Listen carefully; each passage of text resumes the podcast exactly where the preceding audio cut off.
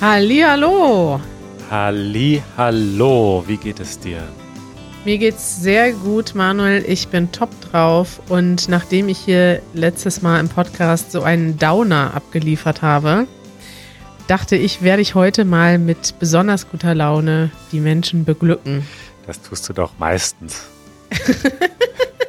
Fast immer, ne? Manchmal, wenn man, wenn man sich aufregt, dann ist halt die Stimmung schlecht. Aber Janusz hatte auch recht, man muss nicht immer jede schlechte Stimmung mitteilen. Äh, es geht ja hier auch um Entertainment unserer Zuhörerinnen und Zuhörer, ne? Entertainment und Bildung. Wir haben einen Bildungsauftrag und der lautet Lernt Deutsch. Ist das korrekt? Ist das unser Auftrag? Ja, das ist äh, unser Auftrag. Das ist witzig, weil früher ähm, habe ich mich selber ja nie als Deutschlehrerin gesehen und uns selber, ich habe immer gesagt, dass wir, ähm, dass wir irgendwie ja keine richtigen Deutschlehrer sind, weil wir das ja nicht gelernt haben. Ne? In Deutschland hat man so dieses Verständnis, dass man sich nur Lehrer oder Lehrerin nennen darf, wenn man das auch studiert hat. Aber mittlerweile bin ich in die Rolle gut reingeschlüpft. Und ja, irgendwie haben wir auch einen Bildungsauftrag, Manuel. Ja, und mittlerweile kennst du dich ja auch wirklich sehr, sehr gut aus, weshalb du bis jetzt immer hier die grammatikalischen Fragen beantworten musst. Mittlerweile haben wir ja jetzt aber auch wirklich einen ausgebildeten Deutschlehrer im Team, nämlich Erik. Ja. Und äh, den können wir ja demnächst zu Rate ziehen, wenn es um grammatikalische Themen geht. Richtig. Liebe Grüße an Erik. Wir werden ihn demnächst hier auch mal einladen. Kari, bevor wir anfangen, noch eine kleine Hausmitteilung, Vorankündigung. Mhm. Äh, und zwar sind wir am Mittwoch, den scroll, scroll, scroll, 11. August. Ja. Live auf YouTube. Allerdings voraussichtlich nicht als Podcast. Also wir, es gibt ganz normal den Podcast am Dienstag und am Samstag und zusätzlich am Mittwochabend um 19 Uhr auf dem Easy German YouTube-Kanal eine Live-Sendung. Und was da passieren wird, ist streng geheim.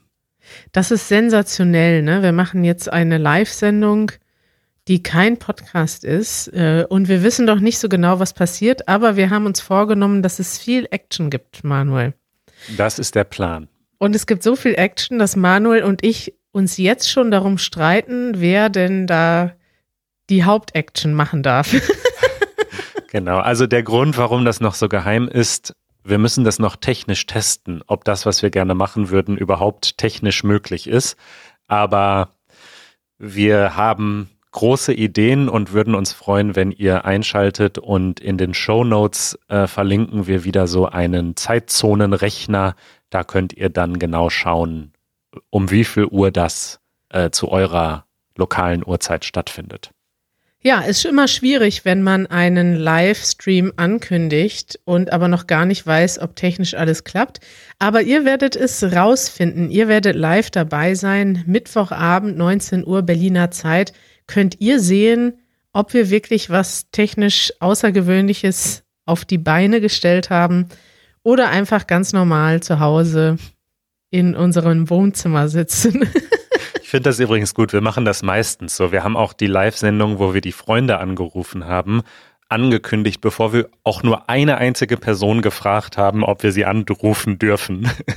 Also wir kündigen meistens schon die Dinge an, bevor wir wissen, ob sie klappen. Aber meistens funktioniert es dann ja. Thema der Woche.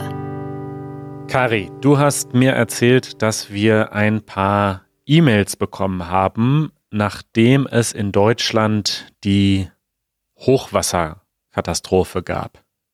Richtig. Wir haben E-Mails bekommen von euch, äh, von unseren ZuhörerInnen, von unseren YouTube-ZuschauerInnen und auch Kommentare bei YouTube. Und viele Leute haben uns gefragt, hey, äh, wie können wir denn helfen? Wo können wir denn Geld spenden für die Opfer der Flutkatastrophe? Und dann haben wir intern ein bisschen darüber diskutiert, ob wir da jetzt quasi im Podcast drüber sprechen wollen oder nicht, denn das Thema ist für uns gar nicht so einfach. Also wir, wir waren uns nicht sicher, ob wir quasi hier in der Sendung einen Spendenaufruf machen sollen, ob das überhaupt unsere Aufgabe ist. Wir haben natürlich über die Flutkatastrophe gesprochen, aber es gibt natürlich auch noch viele andere Katastrophen in der Welt und es ist tatsächlich schwierig zu gucken, wenn wir so eine Plattform haben, worüber reden wir denn und was genau machen wir? Genau. Und deswegen haben wir uns dazu entschieden, einfach mal ganz generell über das Thema Spenden zu reden. Also wenn wir sagen Spenden, dann meinen wir Spenden an gemeinnützige Zwecke. Also Spenden, Geld geben, um in irgendeiner Weise zu helfen. Also man gibt Geld, ohne einen Gegenwert zu erwarten, einfach um etwas Gutes zu tun. Mhm. Und ich dachte, wir starten mal mit einem kleinen Quiz. Hatten wir auch schon länger nicht mehr. Ähm, wir stehen ja auf Statistiken. Und tatsächlich finde ich ähm, das ganz interessant. Ich hatte nämlich ehrlich gesagt gar nicht so einen Einblick, wie sich das mit dem Spenden so verhält in Deutschland. Ja, ja, ich finde das Thema generell kulturell interessant, weil wir haben dann auch darüber gesprochen, dass das in unterschiedlichen Ländern ja anders ist. Ne? Es gibt mhm. Länder, da ist der Staat viel stärker organisiert. In Deutschland zum Beispiel ist es, es gab zwar öffentliche Spendenkampagnen, aber es ist jetzt nicht unbedingt die erste Vorstellung von jedem, dass ich jetzt privat über, unbedingt überall helfen muss, sondern wir haben auch eine Vorstellung, hey, der Staat muss auch oder macht eigentlich eine ganze Menge, zumindest was die Katastrophen im eigenen Land angeht. Und in anderen Ländern ist das aber ein bisschen anders äh, verankert. Also da, wo vielleicht der Staat weniger Verantwortung hat oder man stärker dieses Gefühl des Individuellen ausgeprägt hat, da sind auch diese Spenden. Ich weiß zum Beispiel in den USA, da hat man viel mehr Spendenbereitschaft und da ist das, glaube ich, diese Fundraisers sind viel mehr Teil, Teil des Alltages als bei uns, denke ich. Deswegen bin ich jetzt auf das Quiz gespannt. Ja, das ist tatsächlich interessant. Also zu diesem Thema Ländervergleich, äh, wo, in welchen Ländern wird wie viel gespendet, habe ich verschiedene Statistiken und Studien gefunden. Tatsächlich sind die USA immer relativ weit oben und ich glaube, das hat genau auch damit zu tun, ähm, dass der Staat sich in vielen Sachen ein bisschen mehr zurückhält oder dass es zum Beispiel nicht gegeben ist, dass alle Menschen definitiv eine Krankenversicherung haben. Ähm, aber andere Länder, die sehr weit oben sind in allen Statistiken, sind zum Beispiel buddhistische Länder, so wie Sri Lanka oder Myanmar. Und da ist es tatsächlich wohl einfach kulturell äh, ein, ein wichtiger Teil der Kultur, dass man sozusagen teilt, wenn man es denn kann. Mhm. Ähm, und Deutschland liegt so im Mittelfeld. Also jetzt, wenn wir uns Europa angucken, das Quiz geht gleich los, aber das ja. ist jetzt schwierig in eine Frage zu kippen. Ähm, die Niederlande, Irland, Großbritannien, die Schweiz, Österreich, Dänemark äh, liegen alle deutlich noch vor Deutschland. Also die spenden mehr pro Person. Die spenden mehr oder zumindest häufiger. Ah, also okay. Also da habe ich ein bisschen, ähm, ist ein bisschen schwierig, da gute Daten zuzufinden. Ja. Aber jetzt kommen wir mal zu Deutschland. Und da habe ich tatsächlich eine sehr gute Studie gefunden, die heißt Die Bilanz des Helfens 2020, also auch sehr aktuell. Die werden wir auch verlinken. Und daher kommt jetzt mal meine erste Frage. Was glaubst du denn, wie viele Menschen in Deutschland, also in Prozent gesagt, welcher Anteil der Bevölkerung ab zehn Jahren spendet überhaupt in Deutschland? Boah, das ist schwierig. Ich würde sagen 30 bis 40 Prozent. Ja, sehr gut. Es sind ziemlich genau 30 Prozent. Und das ist die erste schlechte Nachricht, denn der Anteil der Bevölkerung, der spendet, geht immer weiter runter. Vor 2005 Echt? waren es noch 50 Prozent. Krass. Mittlerweile sind es nur noch 30 Prozent. Und was schätzt du, wie häufig spenden diese Leute, die spenden, im Jahr durchschnittlich? Also wie oft, wie viele Spendenakte gibt es? Also wenn ich jetzt im Monat fünfmal spende, sind das dann im Jahr mal kurz nachdenken, 60 Spenden pro Jahr, ja? Ich glaube, es gibt viele Leute, die spenden vielleicht einmal im Jahr in der Kirche, wenn dann Weihnachten oder Ostern da die Kollekte rumgeht. Es gibt aber auch bestimmt viele Leute, die regelmäßig spenden. Also vielleicht, ah, schwierig, Manuel. Pro Jahr oder pro Monat? Was soll ich sagen? Pro Jahr. Pro Jahr. Wie viele Spenden? Und wenn ich eine Dauerspende habe, zählt das einmal oder? Das weiß ich nicht. Ich glaube, das ist dann jedes Mal, wenn es abgebucht wird, ist es eine Spende. Okay, dann sagen wir mal fünfmal pro Jahr. Oh, du bist sehr gut. Siebenmal. Und das ist hochgegangen. Also das war früher nur viermal im Jahr und mittlerweile siebenmal im Durchschnitt. Und seit wann ist das hochgegangen? Also es ist kontinuierlich quasi hochgegangen. 2005 war es im Schnitt viermal, 2020 im Schnitt siebenmal. Liegt bestimmt am Internet, weil es heute viel einfacher ist. Du kannst ja sogar über Facebook oder Instagram Das kann sein. Spenden sammeln. Mhm. Und früher gab es einfach nur, also du Leute sind von Tür zu Tür gegangen oder haben dich auf der Straße angesprochen und dann konntest du eine Spende abgeben oder eine Spendenmitgliedschaft machen. Und heute gibt's ja ganz viele Fundraiser einfach im Internet. Deswegen kann ich mir gut vorstellen, dass die Häufigkeit der Spenden wächst. Aber ich finde es ziemlich krass, dass die, also eigentlich geht's doch uns allen besser über die Zeit, oder? Ich finde es krass, dass dann die, die Summe des Spendens oder die Zahl der Menschen, die überhaupt Geld geben an gemeinnützige Zwecke, dass die abnimmt. Das finde ich auch krass. Da können wir auch gleich nochmal drüber reden. Aber vorher möchte ich noch von dir wissen, was glaubst du ist denn die Durchschnittsspende pro Spendenakt? Also diese siebenmal, die, die dann im Durchschnitt gespendet wird, wie viel Geld fließt da? Also pro Spende, weiß nicht, fünf Euro. Fünf Euro. Ja? Nee, deutlich mehr, 40 Euro. Und das ist gestiegen von 30 Euro im, äh, pro Spende.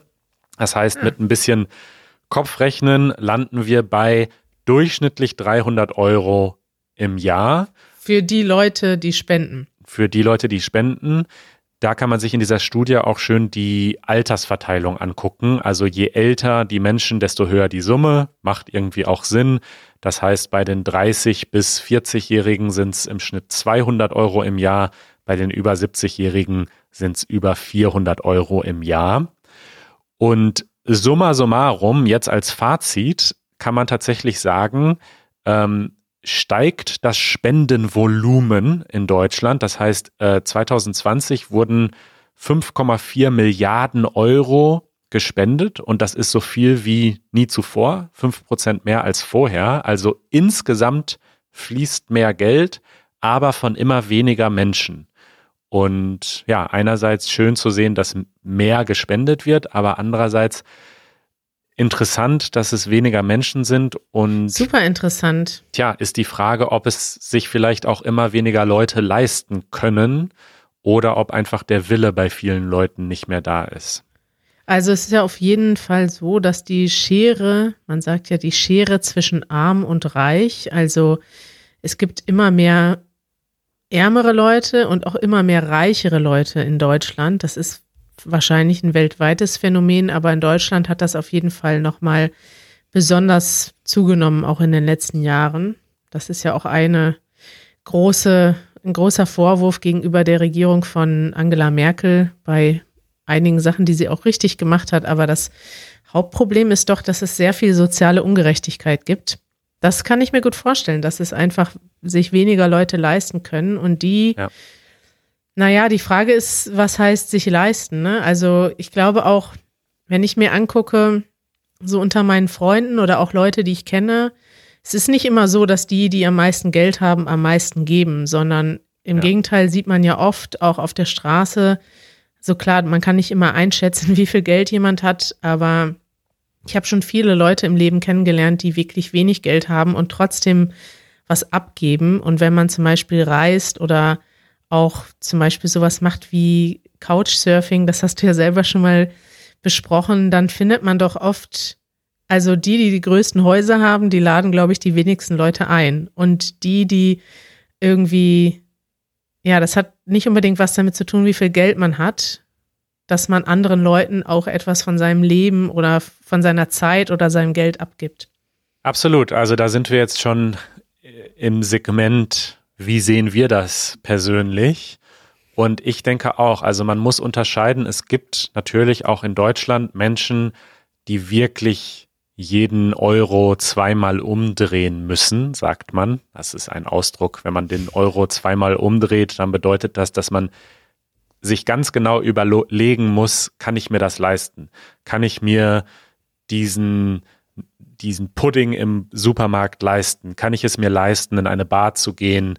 Kann ich es mir leisten, am Wochenende ins Schwimmbad zu gehen? Also das gibt es natürlich in Deutschland, dass man sehr, sehr genau aufs Geld achten muss, um zurechtzukommen. Mhm. Und gleichzeitig, denke ich, gibt es trotz dieser sozialen Schere auch eine große Mittelschicht, die jetzt nicht reich ist, die natürlich aufs Geld achtet, die aber, wie du schon gesagt hast, in den Urlaub fährt und auch mal essen geht und ins Kino geht und die einfach Geld übrig hat, um damit zu machen, was sie will. Das ist jetzt nicht für Miete oder den Supermarkt drauf geht, sondern die zur freien Verfügung steht. Und dass von denen nicht alle bereit sind, auch was abzugeben, finde ich schade. Finde ich auch schade. So ganz einfach zu formulieren. Ja, ja, ich, ich finde das auch krass. Ich weiß es auch. Ich habe auch schon mal solche Sachen gehört im Bekannten- oder Familienkreis, dass man dann sagt, so ja, man will ja nicht falsche Anreize schaffen, wenn man zum Beispiel, also bei der Frage, ob man Leuten auf der Straße Geld gibt. Ne? Also mhm. wenn ich zum Beispiel sehe, also in Berlin passiert das ja relativ häufig, viel häufiger als in anderen Städten, dass Menschen um Geld betteln. Und klar ist es bei mir in Berlin, nicht bei mir, aber es passiert mir so häufig, dass ich nicht jedes Mal was geben kann. Also man muss auch Nein sagen können. Vielleicht ist es auch einfacher, wenn man immer Nein sagt, aber ich finde es unglaublich krass, wenn man immer Nein sagt und dann einfach aus Prinzip sagt, nee, Menschen, die betteln, denen gebe ich nichts. Also das Total. kann ich überhaupt nicht nachvollziehen. Du hast ja hingegen so eine richtige Spendenstrategie, ne? Ich weiß nicht, ob du darüber sprechen willst, aber das finde ich ziemlich interessant, dass du dir richtig vorgenommen hast, einen bestimmten Teil deines Gehalts zu spenden. Total. Also erstmal zu dieser Geschichte, wenn man auf der Straße gefragt wird nach Geld, das würde ich jetzt gar nicht in die Kategorie Spenden ähm, nehmen. Also das ist für mich, finde ich, ein Moment der Empathie. Also das ist ja quasi nicht für eine Organisation, die dann damit was macht, sondern das ist natürlich dann vielleicht für einen Obdachlosen, der sich davon sein Mittagessen kauft oder vielleicht auch Alkohol, wenn er alkoholkrank ist. Da gibt's dann ja viele Deutsche, die sagen, äh, der kauft sich eh nur Bier davon, da gebe ich kein Geld. Mhm. Aber das finde ich eine ganz schwierige Argumentation, weil man dem Menschen damit ja auch die Mündigkeit abspricht, zu entscheiden, was er mit seinem Geld macht. Und ähm, meine Herangehensweise ist äh, einfach immer was zu geben. Also wenn ich Kleingeld in der Tasche habe, dann einfach immer, dann muss man da auch gar nicht drüber nachdenken. Und so ein bisschen ist es äh, auch mit meiner ja, Spendenstrategie. Ich, ich mag es im Leben, Dinge zu simplifizieren und nicht jedes Mal neu entscheiden zu müssen, wie mache ich das? Und das haben wir ja schon mal drüber gesprochen, fängt mit der Kleidung an, irgendwie, was ziehe ich morgens an? Mhm. Und bei mir geht das bis hin zu so finanziellen Entscheidungen. Und ähm, ich habe für mich persönlich beschlossen, ausgehend von einem, ähm, ja, so einer Philosophie oder so einer Bewegung, die heißt effektiver Altruismus. Und die schlagen vor, äh, dass man einfach zehn Prozent seines Einkommens spendet lebenslang. Ja. Und ich finde diese 10 Prozent, da gibt es einen, einen ganz guten Rechner im Internet, den können wir mal verlinken.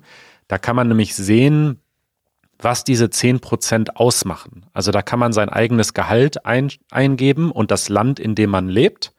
Und dann zeigt dieser Rechner einem an, was das sozusagen für einen Unterschied macht in der Distribution, wo man lebt in der Welt. Na, ne, also als Beispiel, wenn man in Deutschland lebt und man verdient 25.000 Euro nach Steuern ähm, mit, sagen wir mal, einer Person im Haushalt, dann ist man in den oberen vier Prozent der Welt, was das Einkommen betrifft. Und wenn man zehn Prozent davon spendet, ist man immer noch in den oberen fünf Prozent. Ja. Also da sieht, das, das macht einem sehr deutlich, dass diese zehn Prozent, auch wenn es dann erstmal deutlich mehr als diese 300 Euro sind, die der Durchschnitt sind, dass das im Grunde nicht ins Gewicht fällt. Finde ich krass. Das, wie heißt der Rechner? Also das ist auf einer Seite, die heißt givingwhatwecan.org. Äh, da kann man auch so eine, eine Pledge unterzeichnen. Also da kann man sich sozusagen verpflichten, das sein Leben lang zu machen. Äh, und dort gibt es, wenn man ein bisschen nach unten scrollt, ganz unten diesen, diesen Rechner. Ja. Und da kann man das einfach mal eingeben. Und egal, ob man sich dem jetzt verschreiben will, ich finde, das ordnet sehr gut ein, ähm, ja, wie viel Geld man eigentlich zur Verfügung hat oder nicht. Krass, ja, ich habe das gerade mal gemacht, vor allem wenn man daneben sieht, dass Median Person's Income und Your Income, ähm, wie krass das unterscheidet. Ja. Finde ich gut und finde ich voll bewundernswert, dass du das machst, Manuel. Ja, ich, ich finde das eigentlich, also ich, das ist nett, dass du das sagst, aber ich finde es eine gute Sache, drüber nachzudenken und eigentlich ist 10% immer noch super wenig. Wenn man so viel Geld übrig hat, dass man sich davon regelmäßig Smartphones kaufen kann und Drohnen und verstellbare Schreibtische und um jetzt nur mal drei Sachen zu sagen, die ich mir irgendwie Aus kaufe. deinem Konsumverhalten. Ganz genau. Ähm, ja, also ehrlich gesagt, ich finde es schön, dass irgendwie äh, die Leute, die Spenden in Deutschland immer mehr geben. Aber ganz ehrlich, ich finde 300 Euro im Jahr, das ist doch nichts, wenn man überlegt, was viele Deutsche verdienen. Das ist doch lächerlich. Richtig, ja. Es ist immer noch äh, mehr, also wenn das alle machen würden, wäre es schon mal, wäre es schon mal schön, ne? Ja. Aber ja. Ja, ich habe auch, ich habe jetzt keine besondere Strategie, aber ich habe so ein paar Organisationen, die ich einfach ideell und dann auch finanziell unterstütze. Und das ist ja für mich, ich meine, ich hatte jetzt noch nie im Leben viel Geld, aber es gehört für mich trotzdem irgendwie dazu, ähm, weil ich schon immer auch irgendwie soziale Projekte selber gemacht habe und auch mich schon früh entschieden habe, dass ich irgendwie ja irgendwie ein bisschen anderes Leben führen möchte als äh, irgendwie so ein 0815 Job zu haben und dann nach Hause zu gehen Ja. und dann das Geld, was ich mit einem Job verdient habe, der mir eigentlich nicht gefällt, dann ähm, mit, oder sagen wir mal, die Zeit, die ich da verloren habe, mit Konsum zu kompensieren.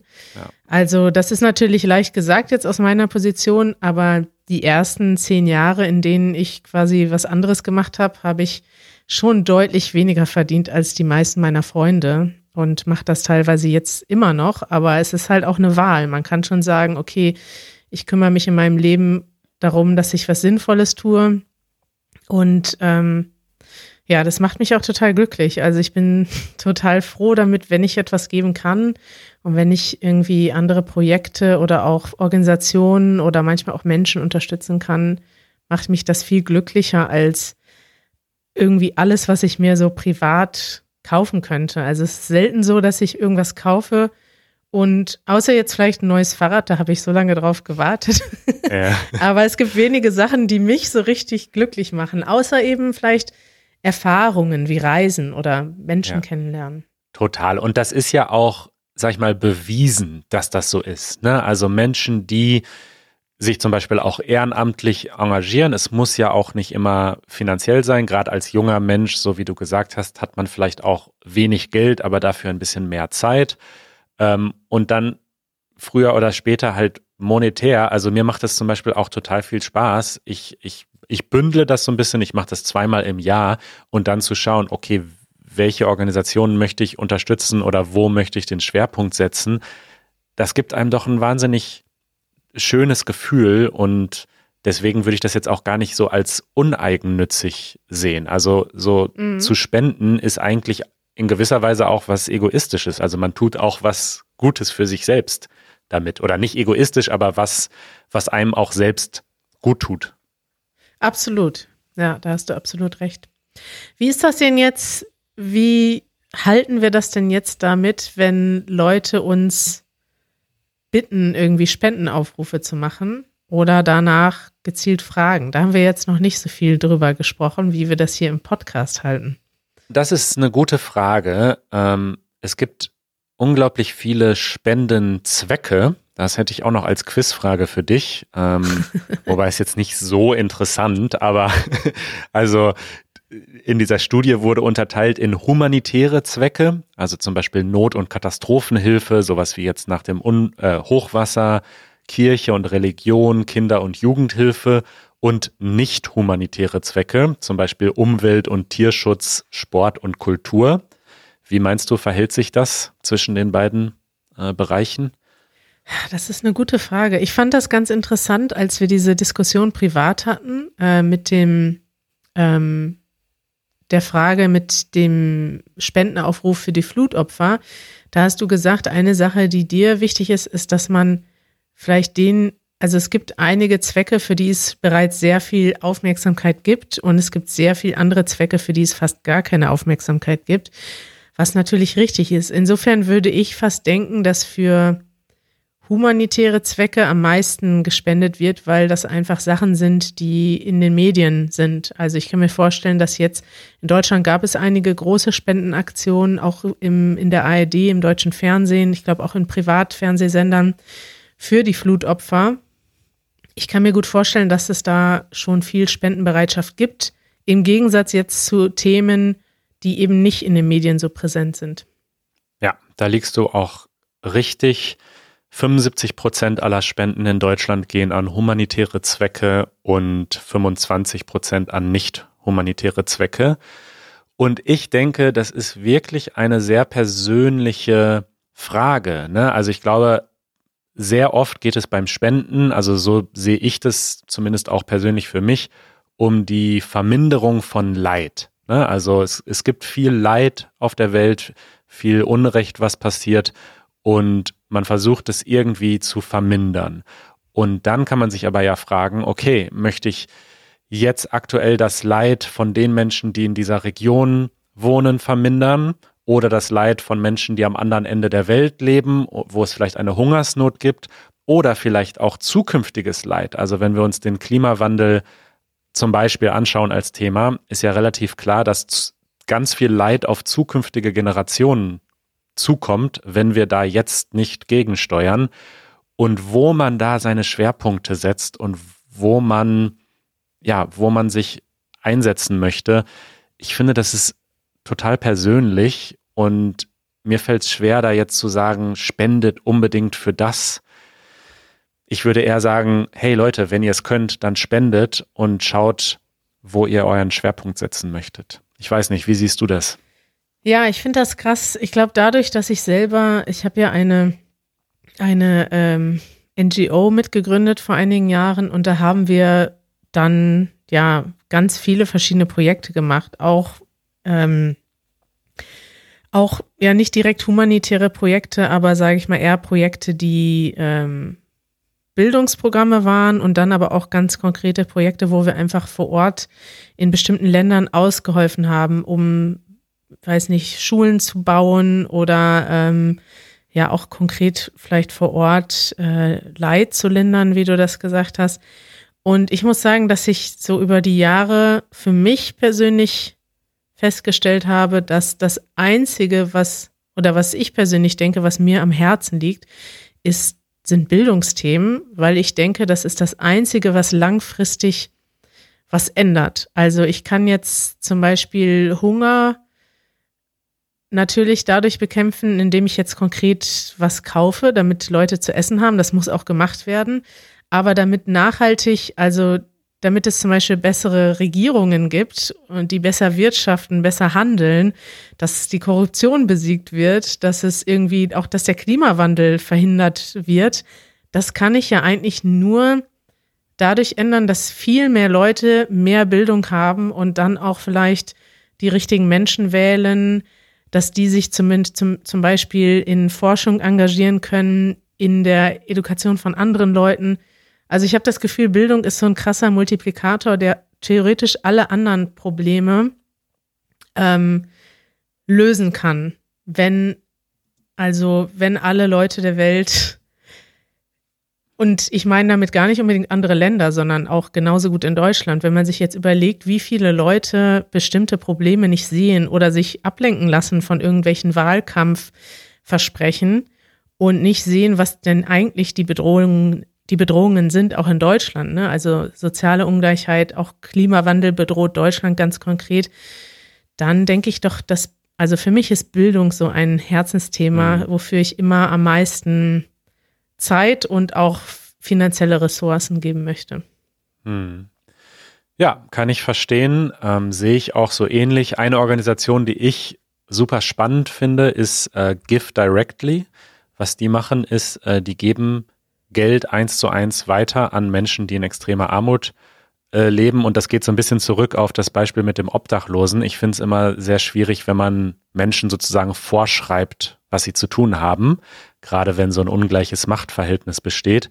Und tatsächlich mhm. haben Studien auch gezeigt, dass das wahnsinnig effektiv ist, wenn man Menschen einfach hilft, aus dieser krassen Armut rauszukommen, dann ähm, entstehen neue Dinge, dann gründen sich Firmen und kleine Businesses und so weiter. Und ja, ich finde es immer schade, wenn sehr viel Geld dann versickert in, in großen Organisationen. Ja. Ähm, ja, ich weiß nicht. Also ich glaube, eine Spendenempfehlung haben wir nicht, oder? Natürlich ist das toll, wenn man den Menschen hilft, die jetzt in Deutschland betroffen sind vom Hochwasser, aber es gibt ungefähr eine Million andere gute Zwecke, bei denen man aushelfen kann, oder?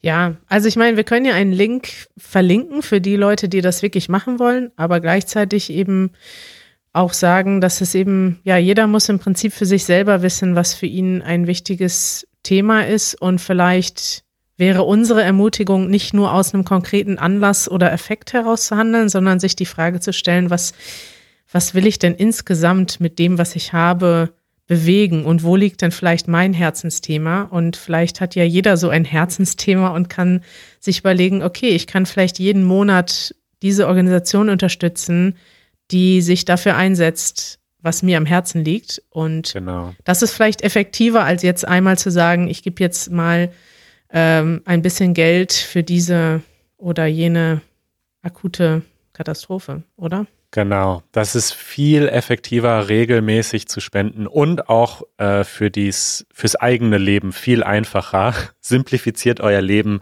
macht einfach ein System, das dann läuft. Dann muss man auch nicht mehr drüber nachdenken und fühlt sich einfach gut, aber muss nicht ständig überlegen, okay, wie viel. Für mich sind diese zehn Prozent einfach quasi also ich habe die quasi gar nicht erst, weißt du? Also ich, ich verliere ja. die nicht vom Einkommen, sondern die sind einfach mit einberechnet, so wie die Miete oder sowas. Und ähm, ja, das, das wäre meine Empfehlung vielleicht, sich darüber Gedanken zu machen. Manuels Live Advice. Alles wird geplant und geregelt. Alles automatisieren. ja. Genau. Schön, Manuel. Das war ein schönes Thema und vielleicht können wir da ja in Zukunft nochmal drüber sprechen. Genau, ich bin auch gespannt. Da gibt es bestimmt viele Meinungen und viele Ideen, was wir da so hören von euch. Toll. Ich freue mich und sende dir äh, schöne Grüße und wünsche einen schönen Abend, Nachmittag, Morgen an alle von euch, wo immer ihr seid. Bis bald, Kari. Ciao.